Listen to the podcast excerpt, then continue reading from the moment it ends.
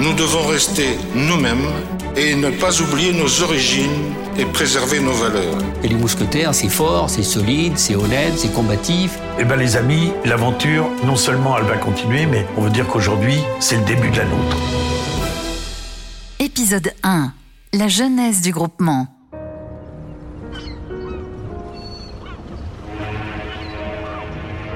Port de Bordeaux, 1947. Dans cette France de l'immédiate après-guerre, les conflits d'Indochine ou de Madagascar font l'actualité coloniale. Les grèves contre le plan Marshall battent leur plein. Et pour faire face à la disette de blé, le gouvernement ramène de 300 à 250 grammes la ration quotidienne de pain. Si pour certains, la bossa nova évoque un Brésil exotique et prometteur, le Brésil, pour la famille Le Roc, c'est une alternative à l'absence de perspective, une destination où tout semble possible. S'embarquer pour le Brésil, c'est s'ouvrir à de nouveaux horizons pour envisager un avenir plus prometteur. Moderniste et populaire, le Brésil des années 50 s'est réinventé. Les travaux de la future Brasilia sont lancés. La Seleção remporte sa première Coupe du Monde et Pelé deviendra bientôt roi des stades. La famille Le Roc s'installe à Sao Paulo et démarre son activité dans la réparation automobile. Son esprit d'entreprise et son sens du commerce s'y épanouissent et rendent la vie meilleure. Dix ans plus tard, retour en France. À la faveur des années 50, le pays a bien changé. Jean-Pierre Leroc provoque sa rencontre avec un épicier d'un genre nouveau, breton lui aussi, qui lui permettra une reconversion tout aussi opportune qu'inattendue, Édouard Leclerc. Marie-Thérèse Leroc se souvient. Mon mari finissait son service militaire et pendant son service militaire, il a eu l'occasion de lire euh, Sélection du Rider Digeste. Euh, Étienne Thiel avait écrit euh, l'histoire d'Édouard Leclerc. il vendait moins cher, 20% moins cher que tout le monde mais c'était la révolution. Donc euh, il a décidé qu'on aille le voir à Landerneau. Et nous sommes partis à Landerneau tous les deux. Il y avait Hélène Leclerc, il y avait les enfants qui étaient dehors, et Edouard qui nous a reçus dans le salon, et ça s'est très bien passé. Ils ont discuté, très technique, tout ça, mais euh, il lui a dit, bon, ben, c'est très bien, puisque tu n'as pas de domicile fixe, eh bien, tu vas aller euh, t'installer en région parisienne. Et on a ouvert le premier centre Leclerc ici les Moulineaux. Et après, bah, ça a fait des petits, mais énormément. À partir de ce moment-là, vraiment, le développement s'est fait partout en France. Hein. Ici les Moulineaux, près de Paris, novembre 1959. La RTF diffuse cinq colonnes à la une. Bourville chante Salade de fruits à la radio. De Gaulle est récemment revenu au pouvoir. Vive la République Vive la France La ville d'ici est en pleine expansion.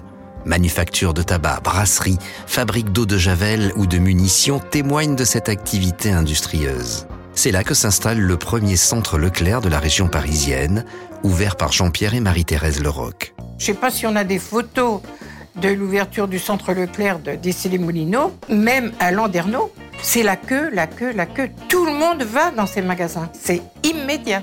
Leclerc et Leroc forment un binôme complémentaire, brillant, communicant, efficace.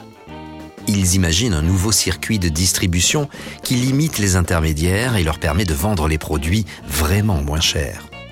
Une idée révolutionnaire qui facilite l'accès des familles françaises aux produits de grande consommation. C'était une évolution dans laquelle on a participé en tête de gondole, si je puis dire. Henri Bretéché. Mais c'était une évolution tout à fait normale et logique que nous aurions subie si nous n'avions rien fait. Et c'est une évolution qui avantageait tout le monde puisqu'elle faisait baisser quand même les prix alimentaires de 20% en gros. Il y avait quand même une nécessité, il ne faut pas l'oublier aussi, que pendant la guerre, pour l'approvisionnement, il y avait des, quantités qui étaient prévues par rapport au nombre de personnes dans le ménage avec les enfants et autres. Hein. Donc tout ça, c'est une forme de liberté après euh, qui, s'est épandue. On participait en quelque sorte à cette diminution et à cette évolution de la distribution en France. Et très vite, on a été copié. Hein. Pourtant, peu à peu, des différences de vision stratégique vont marquer la fin de la collaboration entre Leclerc et Le Roc. Guy Richet. Ces dix années ont créé quelque part une idée de la distribution et de son organisation. Et cette idée était pas tout à fait la même pour un homme et pour l'autre. L'organisation au niveau humain et l'organisation au niveau logistique, central, approche des fournisseurs était quand même une idée un peu différente de l'un par rapport à l'autre, ce qui, je crois, a généré cette scission. Juillet 1969. Des centaines de millions de personnes retiennent leur souffle et vivent par procuration les premiers pas des astronautes déposés comme par magie sur la Lune par Apollo 11.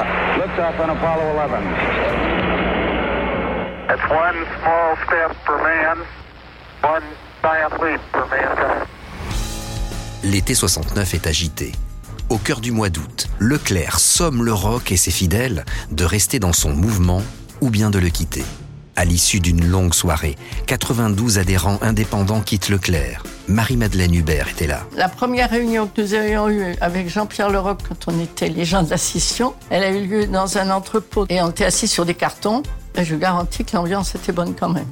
Parce que tous ceux qui avaient dit oui pour lui, bah, on avait confiance et on avait confiance qu'il fallait aller bosser, ça c'est sûr. L'instinct, c'était de dire il faut se grouper. On ne peut pas travailler tout seul.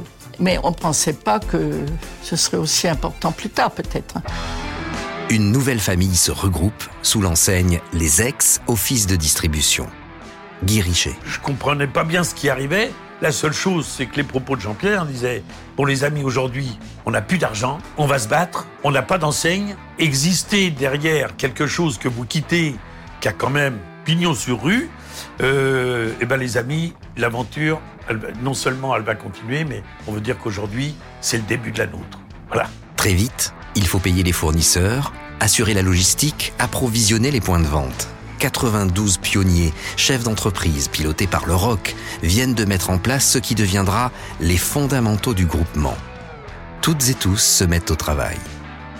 Il y a 50 ans, en 1969, l'aventure commence. Les mousquetaires, 50 ans d'histoire.